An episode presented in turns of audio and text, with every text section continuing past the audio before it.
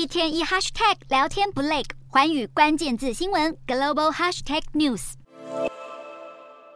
美国独立纪念日前夕提前休市，华尔街股市只有半天交易。电动车龙头特斯拉公布最新一季交车成绩，以破纪录的四十六万六千辆，超乎分析师预期。不仅拉动电动车概念股，更让美股四大指数全数收红。道琼指数微涨十点八七点，收三万四千四百一十八点四七点；纳斯达克上扬二十八点八五点，收一万三千八百一十六点七七点；标普五百小涨五点二一点，收四千四百五十五点五九点；非半指数上涨三十点五六点收三千七百零三点六二点。欧洲股市方面，尽管物价涨幅逐渐放缓，欧元区高通膨还是困扰民众日常生活。投资人正思索货币政策和经济成长前景。欧洲三大股市小幅收跌，英国股市微跌四点二七点，收七千五百二十七点二六点；德国股市下挫六十六点八六点，收一万六千零八十一点零四点；法国股市小跌十三点三六点，收七千三百八十六点七零点。以上就是今天的欧美股动态。